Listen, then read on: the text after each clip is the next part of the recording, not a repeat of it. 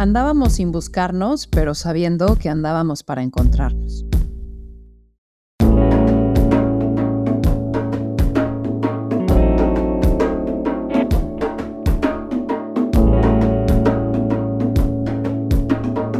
Esto es Más cabrona que bonita.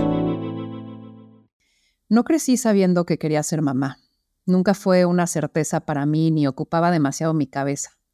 La pasión por mi libertad absoluta estaba más atenta en el gozo que la independencia de solo tener que cuidar de mí me daba. Nunca sentí presión por decidir, nunca mi biología me orilló a congelar ni a acelerar procesos. Si mi contexto alguna vez me señaló, debo ser sincera, nunca lo vi. La decisión de ser mamá siempre ha sido para mí un tema a discutir contigo misma en los momentos adecuados y no cometer el error de abrirlo a voces externas. Pero de pronto, el momento llegó se despertó una ternura por cuidar y proteger, por acompañar, por hacer familia, porque hacía sentido real hacerla, porque estaba bien acompañada, porque se convirtió en un plan de vida emocionante y una linda aventura en la que depositar energía, porque se sentía bien, sin presión, pero con ganas. Y así, de una manera natural y con ritmo correcto, las cosas fluyeron. Hoy, 39 semanas, algunos kilos encima y varios bailes de hormonas, me encuentro haciendo una reflexión de lo que ha sido este camino. Siento que el embarazo despierta algo muy salvaje. Me he recordado lo animal que soy y el poco control que tengo de cualquier proceso natural.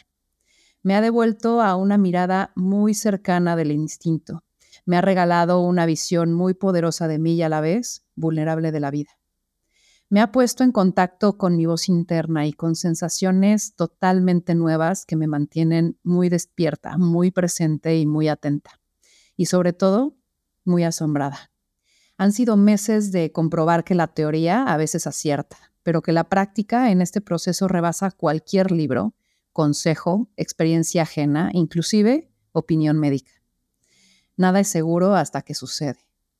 No hay absolutos, no hay certezas más que la que se ha creado vida de una manera que no deja de sorprenderme.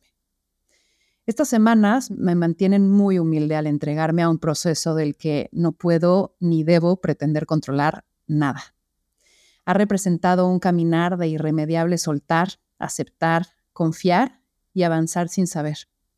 Un proceso en el que cada quien se aproxima distinto, al que se puede abrazar desde el miedo, desde la sobreinformación, desde la soledad o desde la tribu, con ojos de asombro, con mirada de conciencia o con desconexión. Yo he elegido sumergirme con inocencia, curiosidad, integralidad, con mucho respeto y humildad, con uno que otro episodio de drama y con ganas de sorprenderme por lo que cada etapa viene a revelar. Al final, es la vida misma manifestándose, rebelde, poderosa, sin predicción hay muchos libros, pero ninguna guía para que apliques perfecta. Hay muchos consejos y con ellos muchas contradicciones. Y es que nadie puede prevenirte de lo que será hasta que te encuentras con ello. También me he topado con un mundo lleno de expectativas, de presiones por estar preparados y con las mejores herramientas, con la carga de no cagarla demasiado, o no ser la mamá que no supo, la que no leyó, no compró, no pudo hacerlo que si lactancia, que si circuncisión, que si parto natural, que si epidural, que si en agua porque a mi sobrina le funcionó, que si demanda libre, que si ajuste de horarios. Llegan también consejos desesperados, que si duerme todo lo que puedas ahora que puedes, que si disfruta que tienes tiempo libre, que sal a cenar antes de que sea demasiado tarde. Es amable la intención y estresante el efecto. Y acá el abanico se abre en opciones incontables de pensar para decidir, de viajar en el tiempo y visualizar con lo que tienes hoy, cómo tomas el camino que menos le joda la vida a alguien que aún tampoco conoces. Así que con la mecánica de un día a la vez es que atravieso estos meses.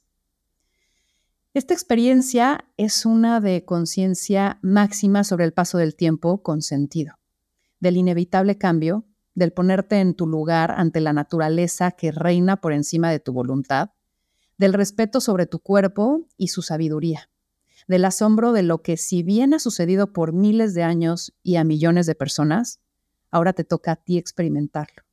Y a pesar de lo genérico que podría ser, es en lo único y personalizado que recae su significado y valor. He sido revolcada por momentos de nostalgia, de duda, de duelo por sentir que la Ana Victoria en los últimos años que más me ha gustado está por mutar, por abandonarme en parcialidad. Que tendré un mundo nuevo de un día para otro, para el cual no he podido ni prepararme ni estudiar, que me caerá la ola de pronto y sin saber de dónde, y que me tendré que redescubrir y reconstruir desde un lugar que aún no se muestra. Nunca he cuidado algo tan delicado, complejo, profundo como una vida que no es la mía. Y eso me aterra y me emociona al mismo tiempo. El embarazo ha despertado algo muy tierno en mí para mi bebé y para mí misma, para mi mamá y todas las mujeres que han pasado por este viaje que es convertirse en creadora y conservadora de vida. Así que hoy digo, gracias vida, gracias Luca, gracias Juanca y gracias ancestras por ponerme hoy aquí, en esta experiencia de vida que está desatando un amor tierno, redondo, abrumador y desbordante, que me viene a sacar de mi zona de confort que me viene a reconstruir y evolucionar, pero sobre todo a recordarme que sigo y seguiré en construcción y que ante estas enormes olas de impermanencia, la mejor decisión y la más sabia será entregarme a la experiencia. Si estás disfrutando de este episodio, dale like y suscríbete al canal de Más Cabrona que Bonita para ver más episodios.